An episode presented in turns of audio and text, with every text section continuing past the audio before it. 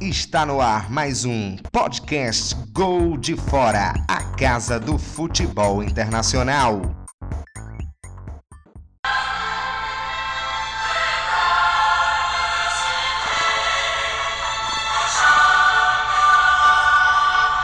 Olá galera, sejam bem-vindos a mais um podcast do Gol de Fora.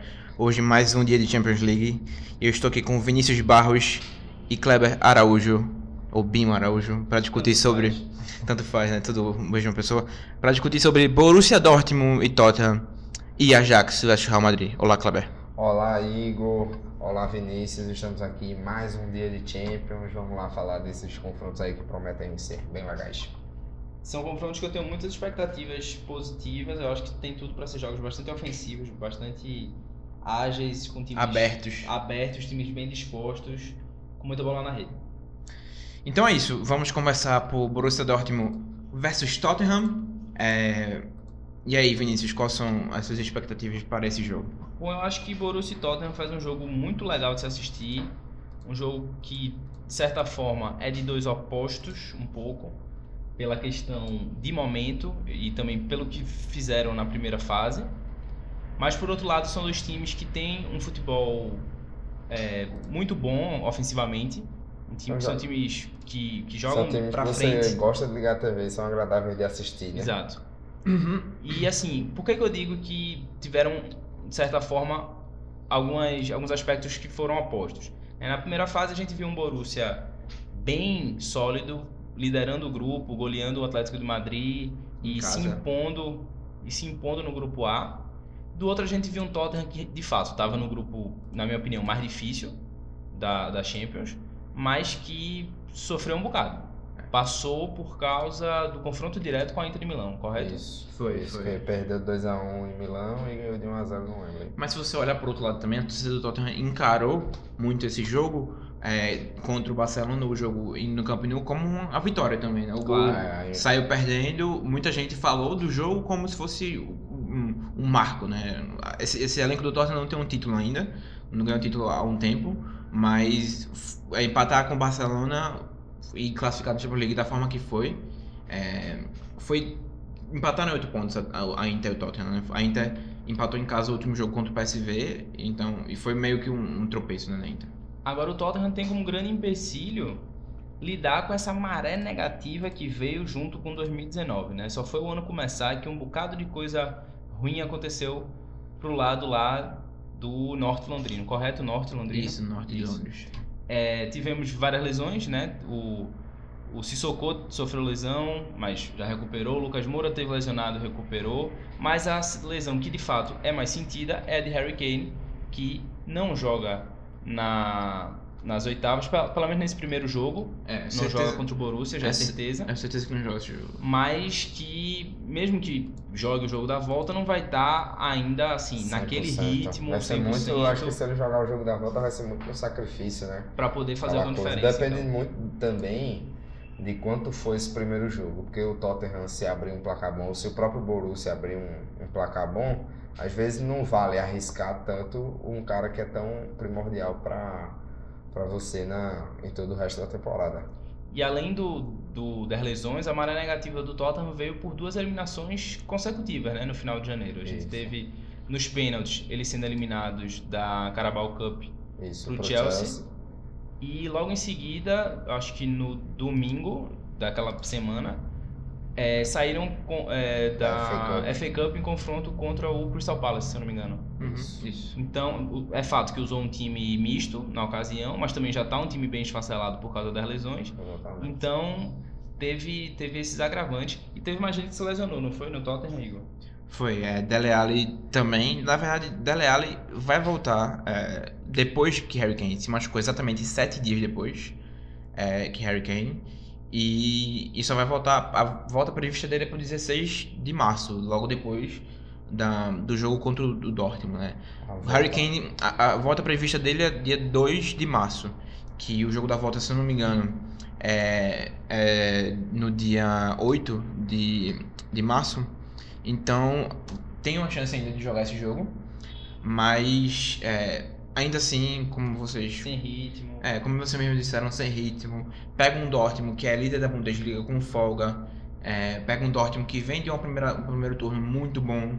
Veloz com Witzel, Paco Alcácer, É. Royce. Jadon Chan- Sancho que, que a, a- o jogo de Jadon Sancho, Sancho desculpe, contra o, o Tottenham é uma forma, uma forma também de, de- de, é, dar uma tapa na cara do sistema inglês, né? Porque é um cara muito bem é, muito, é, muito bem aproveitado fora da Inglaterra e que dentro da Inglaterra não teve chance nenhuma. Surgiu no Manchester City com milhões de, de, de reais, milhões de euros gastos. Não tem espaço nenhum, né? Porque você tem do lado Sterling, Sané, Riyad Mahrez, Bernardo, Bernardo Silva. Você não tem chance no, no time do Manchester City.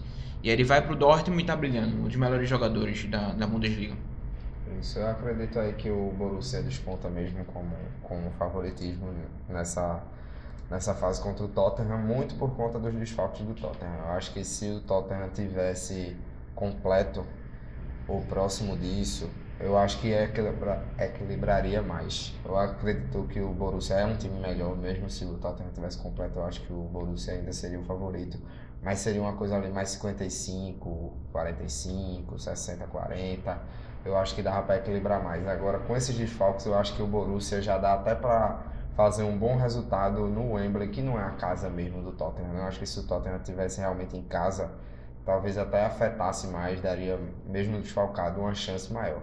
Não vou aqui dizer, ah, 100% de certeza que no futebol, no esporte, a gente não pode cravar nada.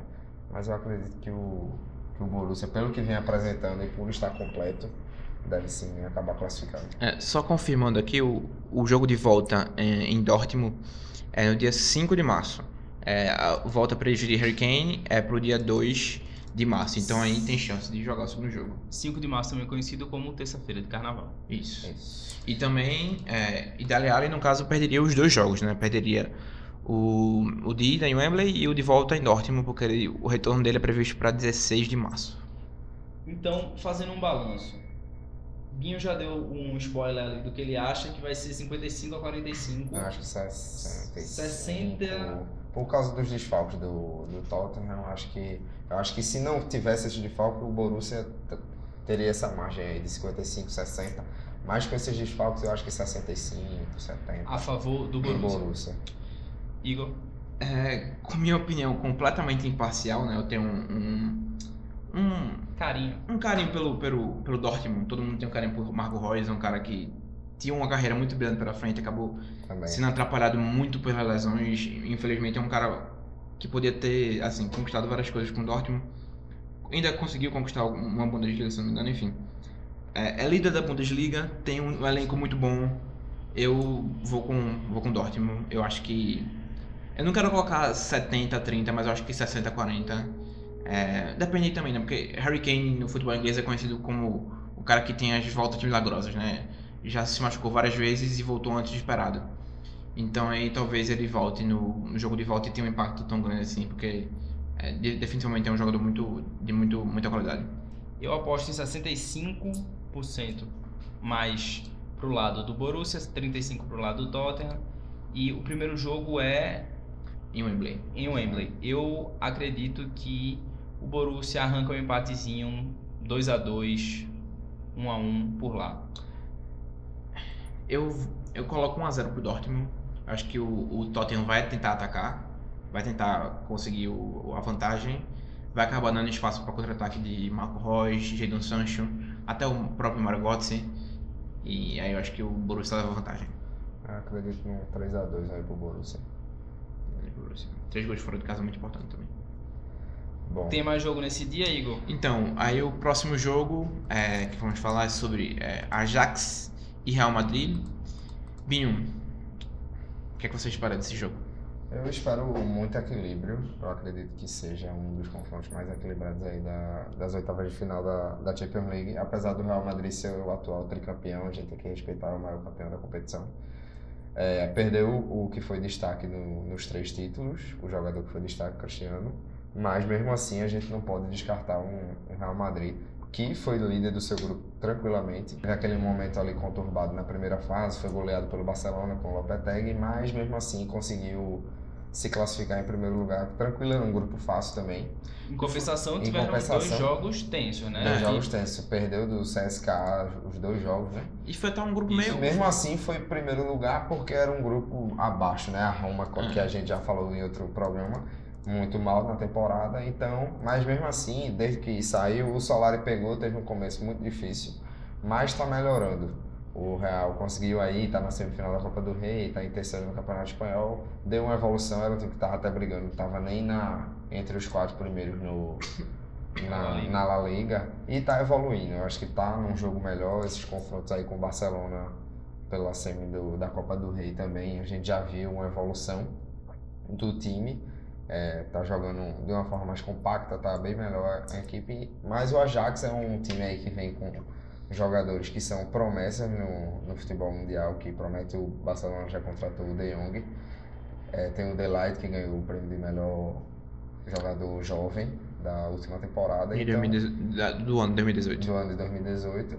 Então eu acho que vai ser um confronto muito equilibrado, porque tanto que o próprio Ajax está invicto na competição e estava no mesmo grupo que o Bayern. É. Exatamente. E foi quase conseguiu a primeira colocação. Acho que o Bayern fez um gol ali no finzinho Foi. e conseguiu a No último jogo foi 3x3. No último jogo, na Holanda. É. Então o Ajax quase foi o primeiro colocado do grupo dele. Uhum. E com o Bayern de Munique, não foi qualquer grupo, pegou um dos favoritos ao título da competição. Semifinalista do É, o, o, o. Bayern não foi tão bem assim, né? Também não teve um bom início de temporada com o novo treinador, né? Niko Kovac, Isso. é, que veio do Eintracht Frankfurt. Acho que parece um pouco com a coisa do Real também. Não teve É. começo também de temporada, mas tem que respeitar. É o Bayern de Munique. É.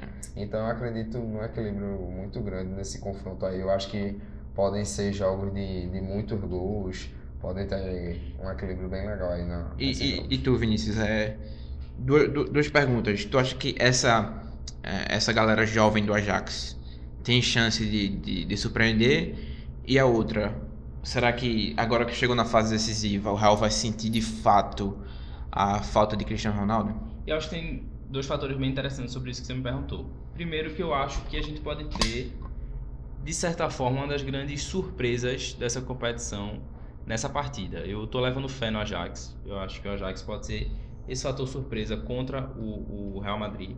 Ainda mais que a gente viu um Real Madrid um pouco frágil na, na fase de grupos e um Ajax arisco, um time pra frente, um time veloz, um time que de fato sabe como agredir seu adversário. É, é fato que não, não lidera a, a liga Era holandesa, difícil. apesar de ser uma liga de menor expressão. Não, não lidera, mas eu acredito que pode surpreender. Assim, é um, se eu pudesse dar um, um palpite ousado, eu daria no Ajax. Eu acredito que mesmo o Real Madrid tendo sido campeão nos últimos três anos, né, nas últimas três temporadas, vem bem abaixo do que a gente se espera um Real- de um Real Madrid. Né? É, Vocês falaram o Real Madrid está entre os quatro e tal, mas do, do Campeonato Espanhol, mas está entre os quatro para o Real Madrid com o orçamento que tem, com as peças que tem, é obrigação. É, é. E você, na Liga dos Campeões, você ter sofrido duas derrotas pro CSKA, que com todo respeito ao CSKA, não é um time nem do primeiro nem do segundo escalão do futebol europeu. Então, eu acho que o Real Madrid, Real Madrid tem que abrir muito os olhos para esse Ajax, que é um time bem ousado. Eu acredito que se espera muito do, do Vinícius Júnior, Vinícius Júnior é fato, mas ainda acho que não se pode colocar tanta responsabilidade sobre as costas dele. E algumas peças de nome tem que aparecer nesse Real Madrid Ah. para chamar a responsabilidade que outrora foi de Cristiano Ronaldo. Então, seu Benzema tem que chamar a responsabilidade. Gareth Bale talvez O próprio Modric, que é o Próprio melhor do mundo, Modric, né? isso né? que eu ia falar, isso que eu ia falar agora, né? O Real Madrid, a gente tá É, falando mal do tem Real o Madrid, o Real Madrid tem o melhor do mundo no, no elenco, né? Pois é. Luka Modric. E esse cara, como o Cláudio falou, esse cara tem que colocar a bola no chão e dizer assim, ó, aqui quem tá jogando é o melhor do mundo, a gente é tricampeão É. dessa competição consecutivamente. Tem o Gareth Bale aqui, tem Quatro o dos Benzema, últimos cinco, né? quatro dos últimos cinco, tem um elenco com, com campeão mundial feito o Varane, que é um dos melhores zagueiros do mundo. é. Tem um, o goleiro que foi eleito o melhor goleiro do mundo, que é Courtois. Courtois, tem Casimiro, que é É. indiscutível, um grande, um grande volante. Então, assim, você tem um grande elenco, Hum. mas um elenco que parece um O pouco Casemiro tá jogando muito mal. sem, sem rumo. Sabe, né? parece, sabe o que parece o efeito do Real Madrid? Parece que o elenco chegou a um ponto de que não tem mais nada que motive o elenco. chegou a um ponto que conquistou tudo, chegou a um ponto que, é, por exemplo, peças jovens como o Vinícius Júnior são necessárias, porque um cara jovem como esse, chega no elenco como, como esse, o cara quer chegar e quer fazer diferença também, quer marcar, quer fazer a marca dele. E um nome que chegou e também se esperava bastante, mas não engrenou ainda, é o do Mariano Dias. Sofreu com lesões, é um cara que tem um futebol bonito de se assistir, mas que ainda É um, não. um futebol muito individual. Nos últimos jogos Muito ele deu uma, teve uma pequena evolução. Um Tanto gol. que se o time tivesse bem, não ia estaria dependendo tanto do Vinícius Júnior assim, que é um, um jogador que você vê que tem muito talento, mas é muito jovem ainda. Então eu acho que não dá pra. Lógico que ele pode chegar e calar a boca da gente, jogar muito. Hum. Lógico que pode acontecer, mas eu acredito que, como o Vinícius falou, não é uma coisa da gente estar botando tanta responsabilidade pra cima dele ainda. E, e um- uma pergunta, Já. uma pergunta, é, vai ter lei do ex, Vinícius? Com o nosso famoso Clasian Runtalar?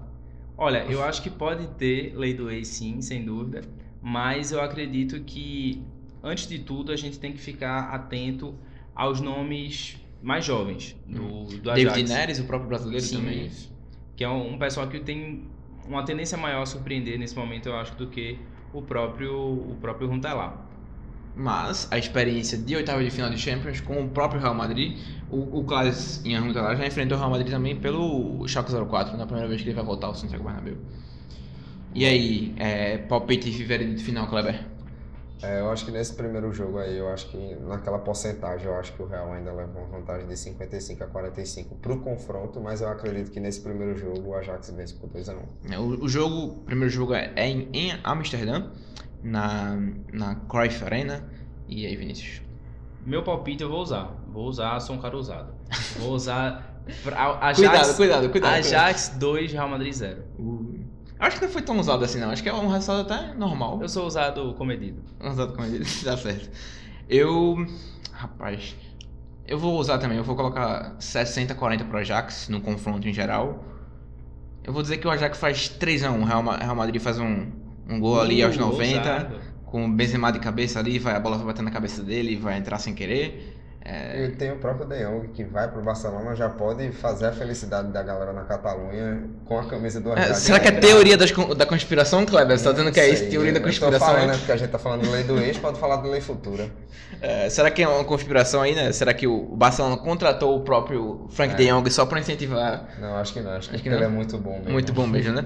Vale, vale ressaltar também que o Ajax recentemente perdeu pro Feyenoord, um dos grandes clássicos da Holanda, 6 a 2 E vale ressaltar também que um dos artilheiros da Champions é do Ajax, o Tadic. Né? Um cara que tem 8 gols, mesma quantidade de gols do Lewandowski. Isso. Ambos Dos, do mesmo grupo, né? Dusan Tadic é, é o artilheiro da Champions League, inclusive tem uma assistência também. É, mas vale, com certeza, acho que vale ficar de olho é, nesse jogo contra o Ajax. O Ajax, Real Madrid não pode ir de olhos fechados achando que vai passar com tudo. Não é isso, Vinícius? Fim de papo. Mini papo, quer falar mais alguma coisa, Kleber? Não, só isso mesmo. Até semana que vem aí com mais confrontos da Champions. Se Deus quiser, se Deus quiser. Graças a Deus, a Champions está de volta. Um abraço, até a próxima. Abraço, pessoal. Até a próxima. Abraço.